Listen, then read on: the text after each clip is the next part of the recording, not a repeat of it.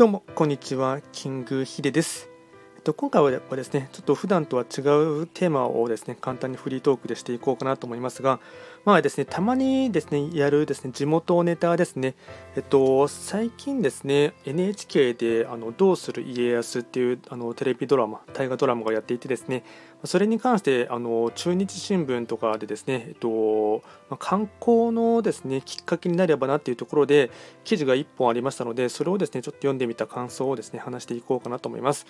まあですね、見ていらっしゃる方は、僕も昨日も見たんですけども、えっと、大河ドラマですね、嵐の松潤が主役をやっていてですね、どうする家康っていうものでですね、えっと、徳川家康、で大体ロケ地がですね、えっとまあ、彼の生まれ育ったのがですね愛知県岡崎市になりますので三河ですねでそこから囚われの身としてですね静岡県の駿府今で言えば浜松とかですね駿河とかあの辺の地域になるかと思いますがで今ですねそちらの方です。観光のですね誘致とかあと集客っていう意味でとまずですね岡崎公園の近くにですねどうする家康のですね博物館みたいなものがですねできていますしあとはその近くに岡崎城っていう有名な城もありますしあとはその近辺で言えばですねと名古屋の方に来れば、えっと、家康が作ったですね名古屋城とかあってですねあとは観光の有志ということで言えばですね、とま家康がですね晩年期あと途中で暮らしていたですね静岡県の浜松とかあとあの辺りの地域静岡県とかがですね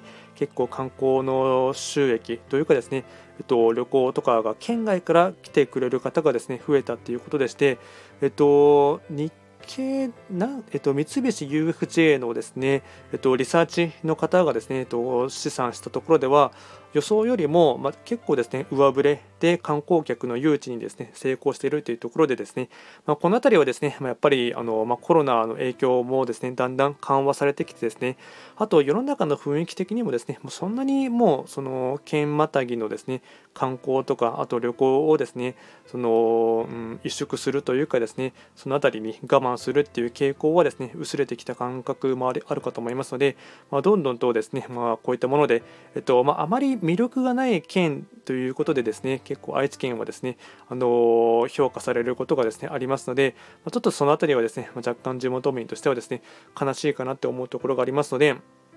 まあ、こういった大河ドラマとかは皮切りにですね愛知県とか全体があともっと言えば東海3県ですね愛知県、岐阜県、あと隣の、えっと、三重県とかがですねあのどんどんと認知度とあと環境客っていうところでその観光業がですねもあのもっと盛り上がってくれればいいかなと思っています。で僕も個人的にですねと春はですね花見のシーズンになってくるとですね岡崎公園とかあと岡崎城とかっていうのはですねあの桜も綺麗っていうところで有名なところがありますのでまあ岡崎はですねうちの母親の地元っていうところもありますし、まあ、ちょっと今はもう、えっと、おじいちゃんとおばあちゃん2人とも亡くなっているのであまりそっちの方に行くことは機会ははですね随分と減ってきたっていうのはあるんですけどもあの、まあ、時間を見つけてはですねちょっと岡崎の岡崎城はなんだかんだ言って行ったことがないないっていうのもありますし通りすがっただけでですねあの見たことがないっていうのもありますので、まあ、これを話している僕自身もですねちょっとそれの魅力というかあの調べていきたいなというのもありますしあとはですね、えっと、どうする家康の関係でですね、そちらの、ま博物館とかもですね、見ていきたいかなと思っていますので、まあ、多分ちょっと2月はもう無理なので、3月のですね、えっと、まあ、もうちょっと暖かくなったらですね、桜が咲く頃、もしくはその桜が咲く頃になってしまうと、おそらくですね、めちゃくちゃ混むと思いますので、その前あたりにですね、まあ、平日のところでですね、狙っていきたいかなと思っています。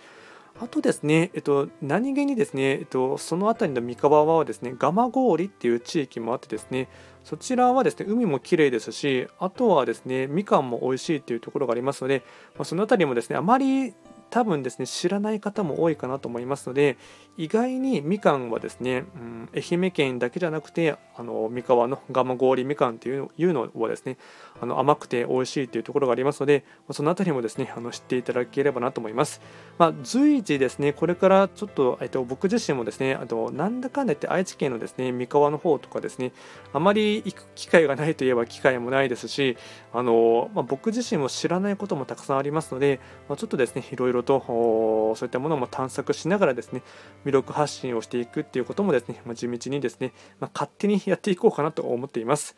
今回は簡単にですね、えっとまあ、大河ドラマをこと皮切りにですね、えっと、今ですね、愛知県とあと静岡県とかが、まあ、観光誘致にですね、成功しているということがありましたので、まあ、ちょっともっとですね、盛り上がってほしいかなということも含めてですね、簡単にフリートークをしていきました。今回も最後まで聞いていただきまして、ありがとうございました。